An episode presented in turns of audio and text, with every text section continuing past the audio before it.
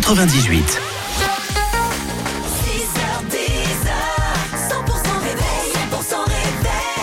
Nous sommes mardi aujourd'hui, nous sommes le 20 février. Bonjour tout le monde, bonjour Karine. Salut Fred, salut à tous. Il est 7h tout pile, on a Joseph Kamel qui arrive, celui qui part, mais vous, vous restez sur 100%.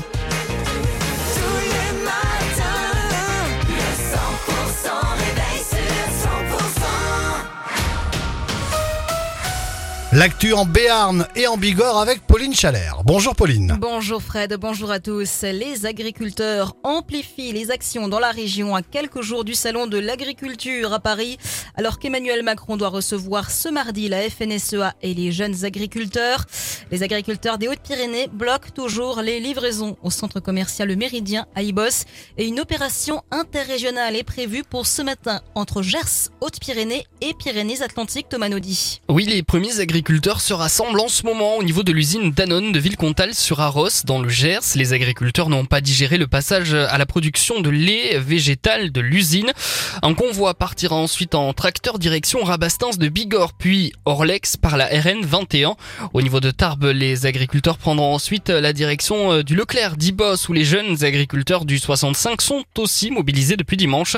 Euh, Pas de blocage prévu mais un passage sur le parking du supermarché. Les agriculteurs qui partiront direction le Béarn, ils emprunteront la D817 pour se rendre à Soumoulou et rejoindre ensuite la ville de Pau. D'autres actions pourraient alors se mettre en place. Effectivement, d'après nos informations, les agriculteurs viseront alors plusieurs cibles, une agence Crédit Agricole ou encore Total. Et les agriculteurs qui maintiennent hein, la pression sur un gouvernement dont ils attendent euh, plus que des demi-mesures à quelques jours du, de l'ouverture du salon de l'agriculture à Paris. La suite du journal Pauline Chalère. Deux personnes ont été blessées dans un accident de la circulation dans les Hautes-Pyrénées. Hier soir, deux véhicules se sont percutés à bordère sur les chaises.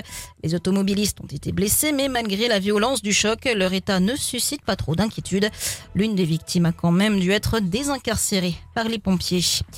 L'évêque du diocèse de Bayonne, Oloron et l'Escar a réagi finalement après les accusations de violence, viol et d'agression sexuelle qui visent l'institution catholique Bétaram. Monseigneur Marc a con- confié dans un communiqué être terriblement choqué par ces révélations. L'homme d'église hein, qui s'est dit toujours solidaire des victimes. Pour rappel, une enquête est ouverte après plusieurs plaintes déposées par des anciens élèves pour des faits remontant aux années 70 et 90. Une nouvelle attaque imputée au loup en Béarn. Des brebis ont été tuées dans la nuit de dimanche à lundi dans un élevage à Arthès d'Asson. L'éleveur était parqué à Bruges dans des conditions de protection requises.